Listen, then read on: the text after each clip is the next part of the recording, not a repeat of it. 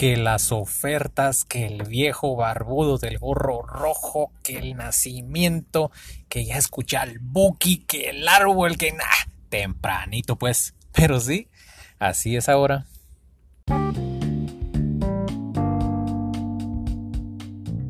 Hola, ¿qué tal están? Bienvenidas y bienvenidos a Puente Levadizo. Eso significa que es martes, otro martes de los de noviembre. ¿Qué es? Calendario, dígame. 17, dice el calendario. Imagínense ustedes, 17 de noviembre de 2020. Rara vez he mencionado las fechas en los episodios porque, no sé, se me va el avión. Eh, a veces es bueno datarlos de esa forma. Es como un asunto de registro por si en alguna vez, en alguna cápsula en 200 mil años descubren estos eh, ¿qué? recursos digitales audibles y van a decir, ah, fue en esa fecha.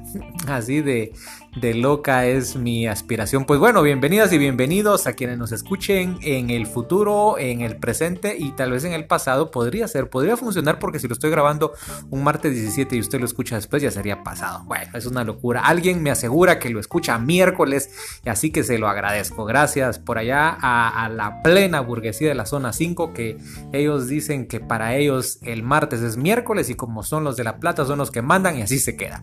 Bienvenidas y bienvenidos de nuevo no me canso de decirles pase adelante, acomódese como si fuera, no sé, un espacio para comenzar a entretenernos. Eh, mucho que agradecer. Lo primero que estamos con vida, segundo que sigo con la posibilidad de poder saludarlo y saludarla aquí en Puente Levadizo. Estamos bajo techo. Eh, con nuestras pertenencias completas, no estamos empapados, eso significa que hemos podido de alguna manera estar libres de las inclemencias del clima, es situación totalmente distinta a miles de guatemaltecos que están pasando una situación sumamente complicada por el paso de ETA, eh, pues ahora resulta que hay algo más por ahí que está en apariencia a punto de, hacer más complicada la situación y todavía algún otro disturbio ahí eh, en el clima generándose o al menos es lo que están rastreando. Es un año a que ya ni siquiera vale la pena compararlo con ningún otro y yo creo que esa en esencia es una lección. Es una lección de vida porque damos por sentado que todo el tiempo todo debe ser lo mismo o hay parámetros de normalidad y entonces la pregunta es ¿qué es normal? Que es la normalidad. Como para pensar, es que cuando yo era patojo a esta época ya no llovía, sí, así es. Eh, no significa que, estemos bien por los cambios en el clima, porque de acuerdo con algunos eh, científicos esto es por el mal uso de los recursos naturales, el calentamiento global, otros dicen que no, que simplemente es cíclico y de que, que aunque se talen árboles y se destruya la naturaleza, esto de todos modos iba a pasar, quién sabe. El asunto es que hay consecuencias y las consecuencias se, viven hoy eh, y más allá de, en qué año, en qué época se viva, pues las comparaciones pues no caben. Nos ha tocado vivir este 2020 y sobrevivirlo y poderlo contar va a ser mucho, mucho, mucho para poder trasladar de boca en boca, generación en generación, porque no fue un año cualquiera. No sé, a veces yo ya voy sobre los 42 allá y abuelo por ahí a los 43 y, y, hay ocasiones pues cuando voy contando anécdotas que ya se me olvidan muchas cosas, muchos detalles, incluso anécdotas completas en las cuales yo soy el protagonista y se me olvida. Y no es porque hayas pasado esas anécdotas o vivencias en algún estado alterado, no, simplemente no me recuerdo. El asunto es que, que a veces eh, uno hace un recuento de años y si le preguntan a usted, mencióneme cinco eventos en toda su vida que sean los cinco eventos top lo mejor, o cinco años, un evento por año, por diferentes años. Pues híjole, pareciera de que a no ser que tenga hijos, a no ser que tenga una situación extraordinaria, cuesta venir y, sacar el archivo de algo distinto. Así que por mucho, para el resto de nuestras vidas, creo que 2020 o va a ser el inicio de una vida totalmente distinta porque, bueno, ya, ya, no, ya no hay nada igual a lo de antes eh, pero sin duda, este de verdad que no se nos va a poder olvidar por nada. Por mucho de lo bueno, por supuesto que mucho de lo bueno. Si ha, habido vida, eh, ha habido uniones eh, entre personas, ha habido trabajo, ha habido bonanza y ha habido todo lo contrario a lo que le he enumerado también. Entonces, pues por las buenas o por las malas, se recuerda uno de algo. Se lo voy a poner en un ejemplo tan sencillo, ¿sabe? Que como la comida. Usted se recuerda de alguna comida que al su paladar sea, ah, de la más deliciosa. No sé, no se me ocurre algo a mí en este momento, una sensación agradable, algún recado, por ejemplo, que es que sea una sensación muy agradable. Eh, pero también me recuerdo de lo amargo de las pacayas. Y entonces ocurre que por las pacayas no me gusta el fiambre. Eh, entonces así, puede ser a veces los asuntos de la vida, puede ser muy delicioso, puede ser muy feo, pero de que no se nos olvida no se nos olvida, no se nos olvida que estamos en martes, porque eso es lo que dice cuando se emiten los episodios de Puente Lavadizo, este podcast que es creado en Anchor, una aplicación que usted puede descargar sin importar el sistema operativo que tenga, iOS, Android, no lo sé. Usted vaya, busque Anchor para poder grabar su voz, escuchársela, eh, grabe las conversaciones que tiene con su perrito, con sus canarios. Puede percibir todo esto con el simple micrófono de su teléfono. Eh, y si usted quiere adaptarle pues algo mejor y quiere grabarlo en su computadora, pues Anchor también le da esa posibilidad. Ah, y el agregado es que cada uno de sus podcasts se los envía automática a varias plataformas de alojamiento, entre ellas Spotify.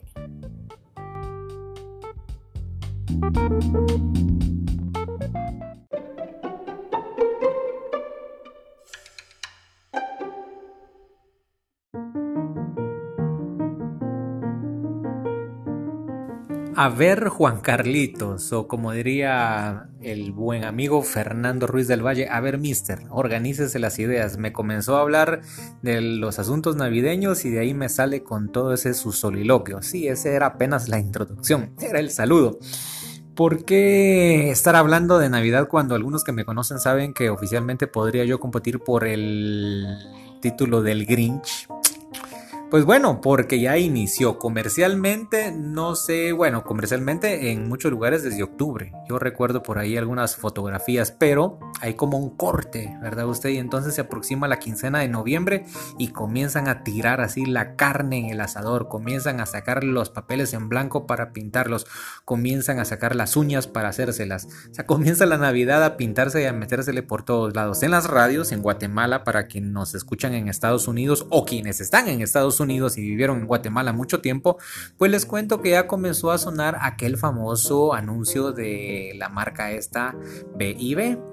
No me voy a poner a cantarla porque solo que ustedes escuchen esa melodía en sus mentes que comenzaba tan tan tan tan tarararán tan tan tan, no, no termina con tan tan. El asunto es que, ya comienza en el ambiente sonoro todo eso de la Navidad. Si fuera en Estados Unidos, por ejemplo, los villancicos o, o como el Jingle Bells y todas esas eh, cositas que, son parte de, los, de, lo que se escucha en la Navidad, los cascabeles y todo eso, eh, pues van dando ese ambiente. No sé cómo sea en el lugar donde usted esté o cómo usted identifica la Navidad. Algunos ya con, con los, estos árboles que ahora pues solo de manera virtual se pudieron encender de la marca esta, pues ocurre que uno de esos de esa marca famosa de cervezas en Guatemala eh, colocó un arbolito aquí enfrente del templo San Juan Bautista que sigo teniendo yo la deuda con ustedes de mandarles una foto eh, no aquí. De pronto la voy a poner de portada y voy a dedicar un bloque de algún episodio a ese templo. Ahí van a ver un día esto lo hago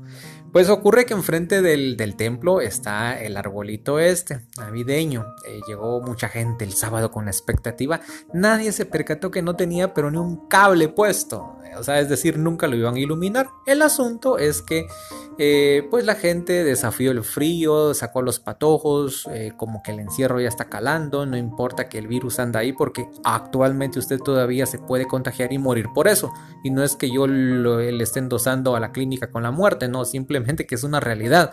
Lo digo para que se lo vaya tomando todavía tan en serio como hace ocho meses, ¿sí? Porque así sigue siendo de real la situación, nos guste o no, o ya nos hayamos comenzado a poner laxos o suavecitos con nuestras medidas de bioseguridad. Esa es una realidad. Pues el asunto es que en medio de todo eso estaba el arbolito, estaban las personas, estaban esas imágenes lindas, me, ahí estaba una pareja joven, él, ella, dos nenas, parecían gemelas, o al menos así se veían en sus atuendos.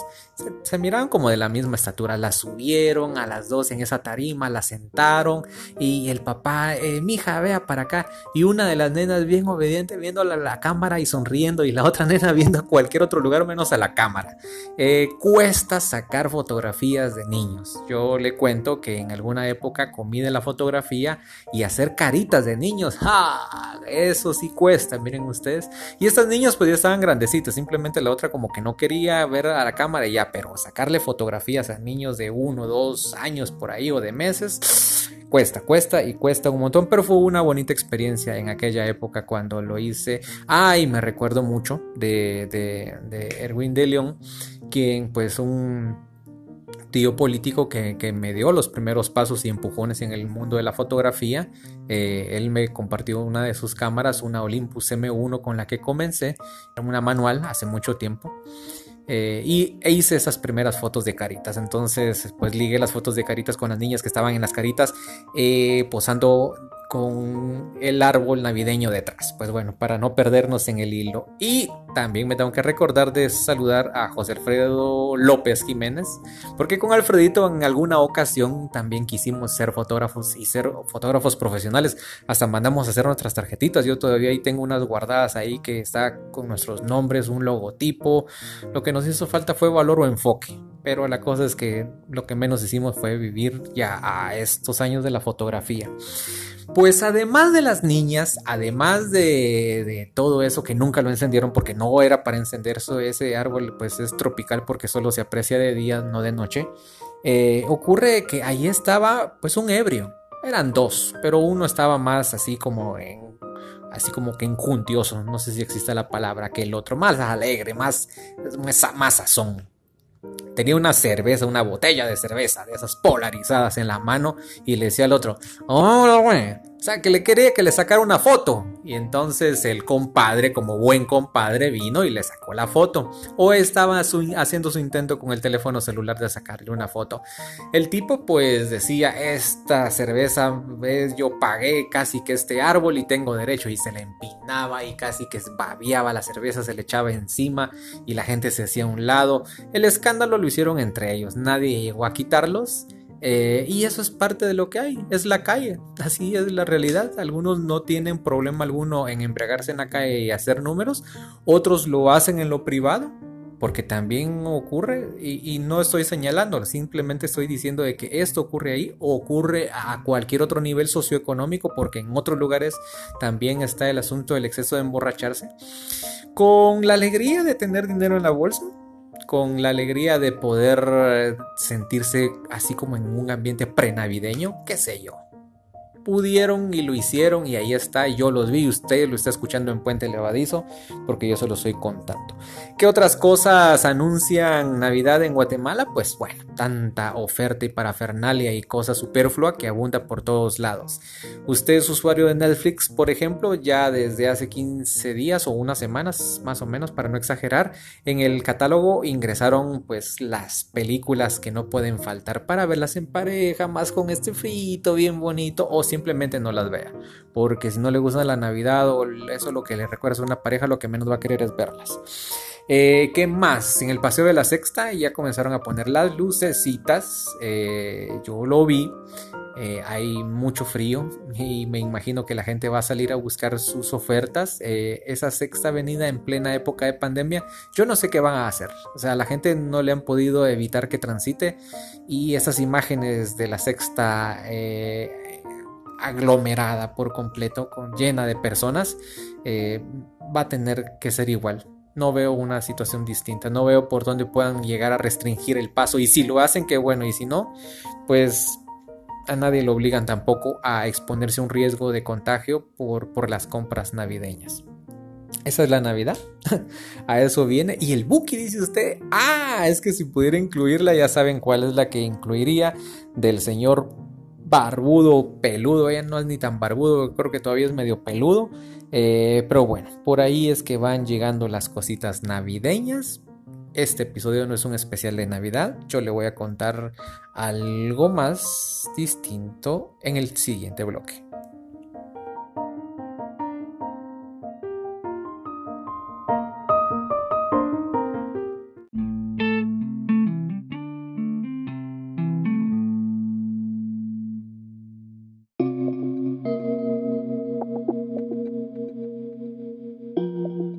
Las reflexiones que tienes acerca de el mito que se hace alrededor de un... Eso no tiene nada que ver con el respeto uno respeta a las personas en la casa, pues de cajón si usted quiere, o por amor respeta a papá y a mamá o a la figura de autoridad con la que usted se haya criado, o puede ser que no lo respete.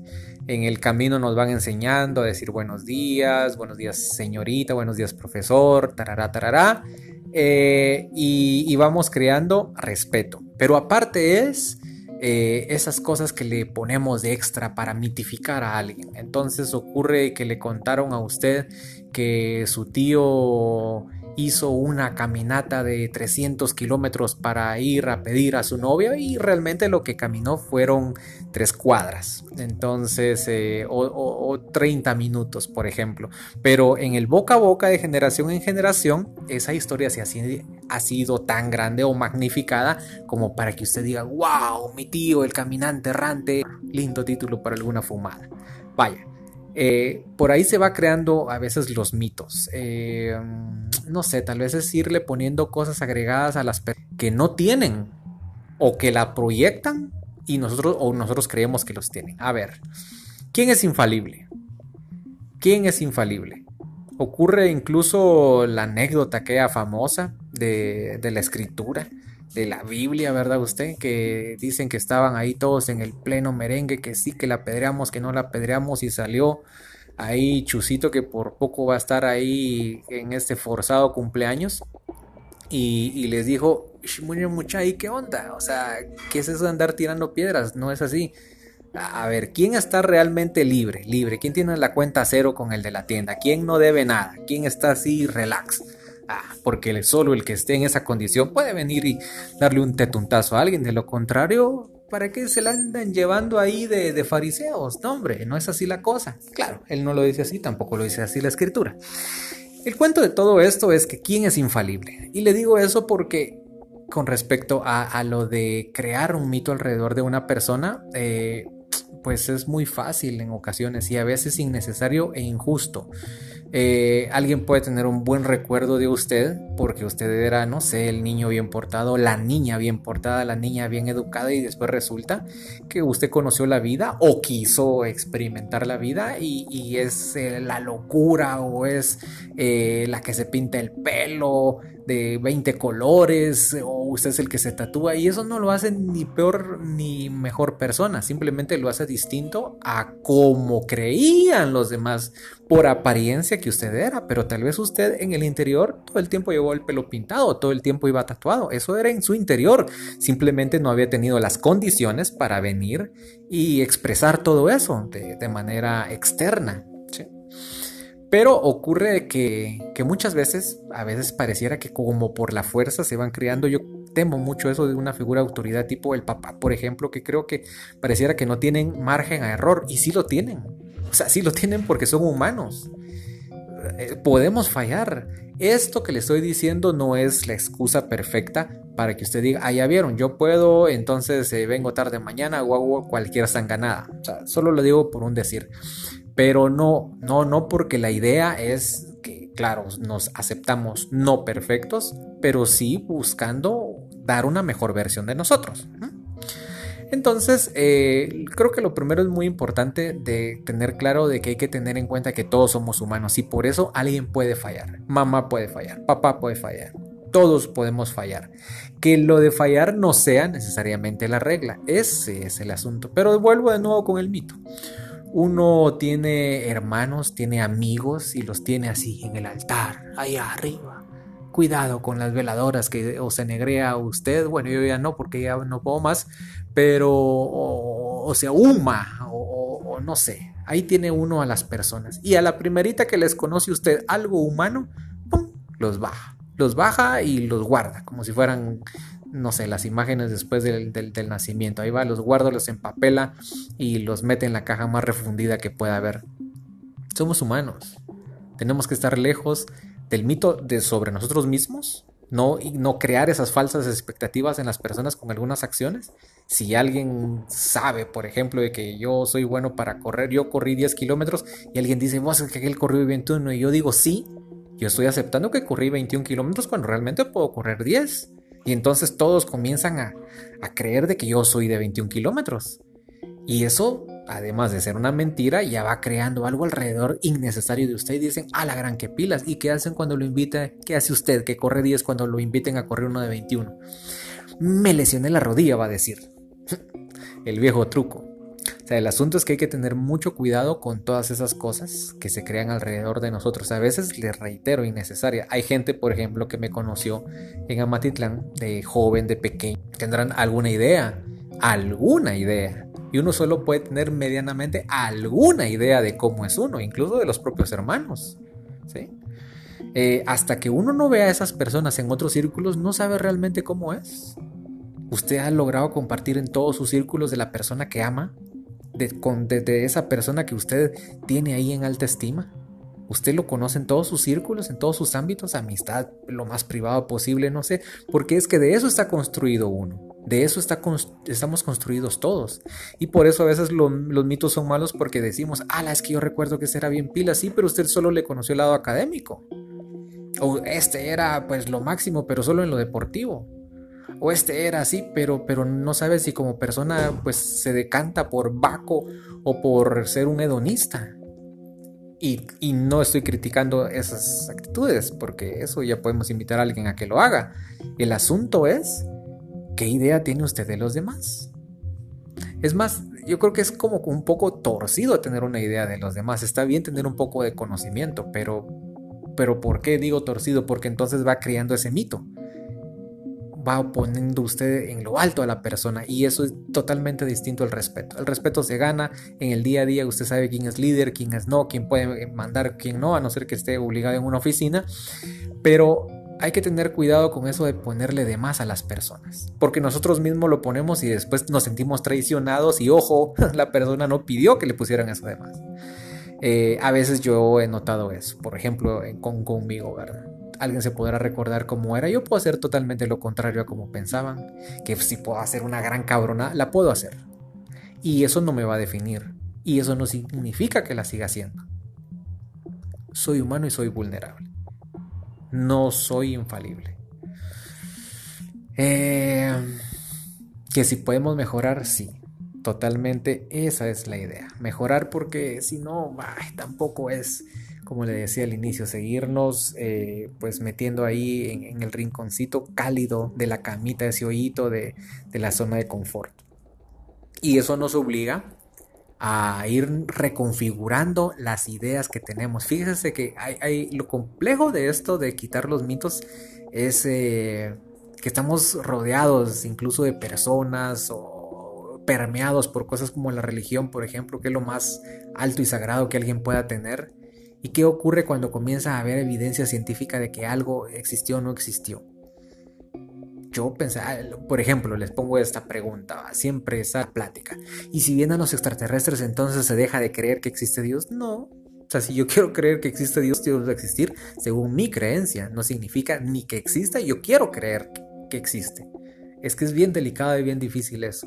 Sí. Pero eso ya va a ser pura cuestión individual ah, entonces está yendo contra la razón porque la ciencia, eso es un asunto totalmente distinto, porque alguien que tiene fe va a tener la fe de algo, errado o no, es su fe y punto. No vamos a convencer a nadie de que hay o no hay. El asunto con eso es que le digo eso de la religión porque es un ejemplo sencillo como para que en ocasiones cuando comienzan a salir eh, datos científicos o documentales de que si existió o no existió, ahora por ejemplo lo del 24 de diciembre, que si usted va a indaga y se da cuenta que no casan las fechas y que obviamente hay una explicación que da cuenta de que esa no pudo haber sido realmente el nacimiento de, Jesús, por ejemplo. Y hay tanto legado de, de historia que usted puede venir y no quiero tocarle ninguna tecla de religión. Simplemente le estoy poniendo esto como un ejemplo, como un parámetro para que veamos la dimensión justa de las cosas. En el sentido de que, que tenemos, estamos obligados a buscar la verdad y no podemos tampoco mangonearnos por cada descubrimiento que hagamos. Eso solo sirve para alimentar nuestro criterio, ya sea que sigamos con las ideas o no. Pero en el caso específico de cosas más pequeñas como lo humano, que no le quiere, ya no voy a seguir tocando lo religioso, pues sí es bueno ir quitando tal vez de pronto esas cosas que tenemos de más o que le ponemos de más a las personas y, y aceptarnos tal y como somos. Peísquese, yo lo voy a hacer en este momento. Ay, no fue tampoco tan duro el pellizco, pero sí me peisque. Peísquese, usted es de carne y hueso. Y sobre esa materia es que tenemos que tratar la manera de, de dar lo mejor.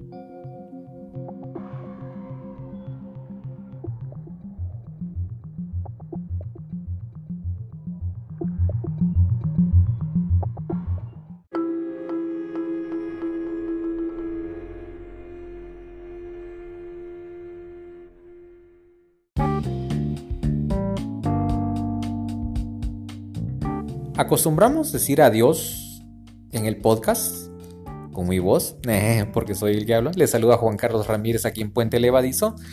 Pero en esta ocasión usted va a escuchar al final del programa, o sea, el programa va a cerrar con una voz ajena antes de darle la explicación de por qué, yo voy a enviarle un abrazo a usted, un agradecimiento muy especial a usted que le dio play ahí en Spotify, ahí en Anchor. Gracias a usted que compartió, que se tomó el tiempo. Gracias, yo sigo siendo feliz y contento porque usted ha querido compartir su tiempo al escuchar este podcast eh, que hago porque me encanta, porque me gusta, porque, porque ahí está y porque quiero pues de alguna manera buscar más tiempo y orden para entregarle algo mejor. Por el momento van esas reflexiones. Eh, hay muchas personas a, saludar y siempre se me olvida alguien, así que me da mucha pena. Pero si ya lo he hecho por alguna red social, eh, pues mi agradecimiento eterno a ustedes por todo este tiempo que me comparten. De verdad estoy muy contento con que sigamos compartiendo aquí en este momento de reflexión y entretenimiento en Puente Levadizo. Eh, ¿Qué le voy a dejar al final antes de irnos? Antes de decir nos escuchamos hasta el próximo martes, porque así va a ocurrir. Si no hay algo extraordinario, nos escuchamos el otro, el otro martes. Adiós, bye bye. Pues usted va a escuchar al final a Celso. Celso Alba vive ahora en Estados Unidos. Eh, pues nos conocimos aquí en Amatitlán desde la primaria y hubo una serie de interacciones que, hemos tenido, que son personas, ¿verdad? Usted, amistades con las que uno va, viene, va, viene por, por asuntos circunstanciales de trabajo, de modificación de familias, de rutinas y de todo. Y él ha sido asiduo de escuchar Puente Levadizo quiso hacer un comentario en lo privado, yo le pregunté si ese comentario privado que lo hizo con una nota de voz lo podía hacer público y me dijo que sí. Y era una reflexión acerca del episodio anterior del calcetín roto. He tenido alguna retroalimentación de muchos de ustedes hablándome que se identificaron con esto del calcetín roto en el episodio anterior, en el episodio 8. Este es el episodio 9. Pues en el episodio 8 de la segunda temporada Hablamos del calcetín roto, qué significaba para algunos, algunos lo asociaron para un asunto de vida, él lo asoció literalmente con un asunto de un calcetín, pero ese par de calcetines para él tiene algo muy especial, tiene una anécdota que yo consideré que valía la pena compartírselos, me tocó, así que con las palabras de él vamos a cerrar este episodio de Puente Levadizo. Le mando un abrazo.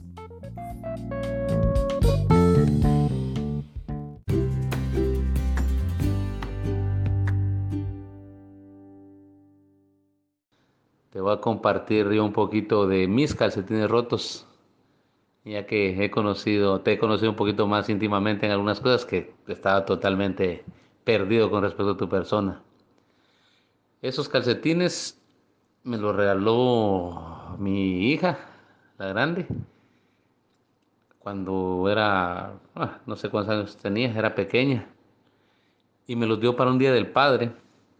Y me dijo que ella los había escogido porque ella se había dado cuenta que a mí me gustaban los calcetines altos. Eran unos calcetines formales y yo los calcetines altos los usaba para, para cuando me ponía tenis y para ir a jugar, ¿verdad? Pero me gustó el detalle. Unos calcetines que yo les tengo mucho cariño, muchísimo, muchísimo cariño. Porque ella me los dio y porque eh, era muy pequeña cuando me los dio, no sé, unos 8 o 10 años y se había puesto a pensar en mí, ¿verdad? Los usaba en ocasiones especiales y llegó el día en el que se rompieron. Pues bueno, dije yo, va a tocar que botarlos, pero uh, estoy muy apegado e, a, ellos, como te digo, por, por, el, por lo sentimental, por lo emocional, ¿verdad? Entonces, eh, aunque no me lo creas, aún los conservo, aún los tengo aquí conmigo. Y cada vez que los, que los veo, eh, me recuerdo del, detalle que, mi hija tuvo un día conmigo. Eh, esos calcetines rotos ni los voy a surcir, ni los voy a botar, sino que los seguiré guardando ahí para algún día contarle esta, esa historia a ella o a sus hijos o, para tenerla yo guardada en mi corazón. Pero no todos los calcetines rotos se botan o se surcen.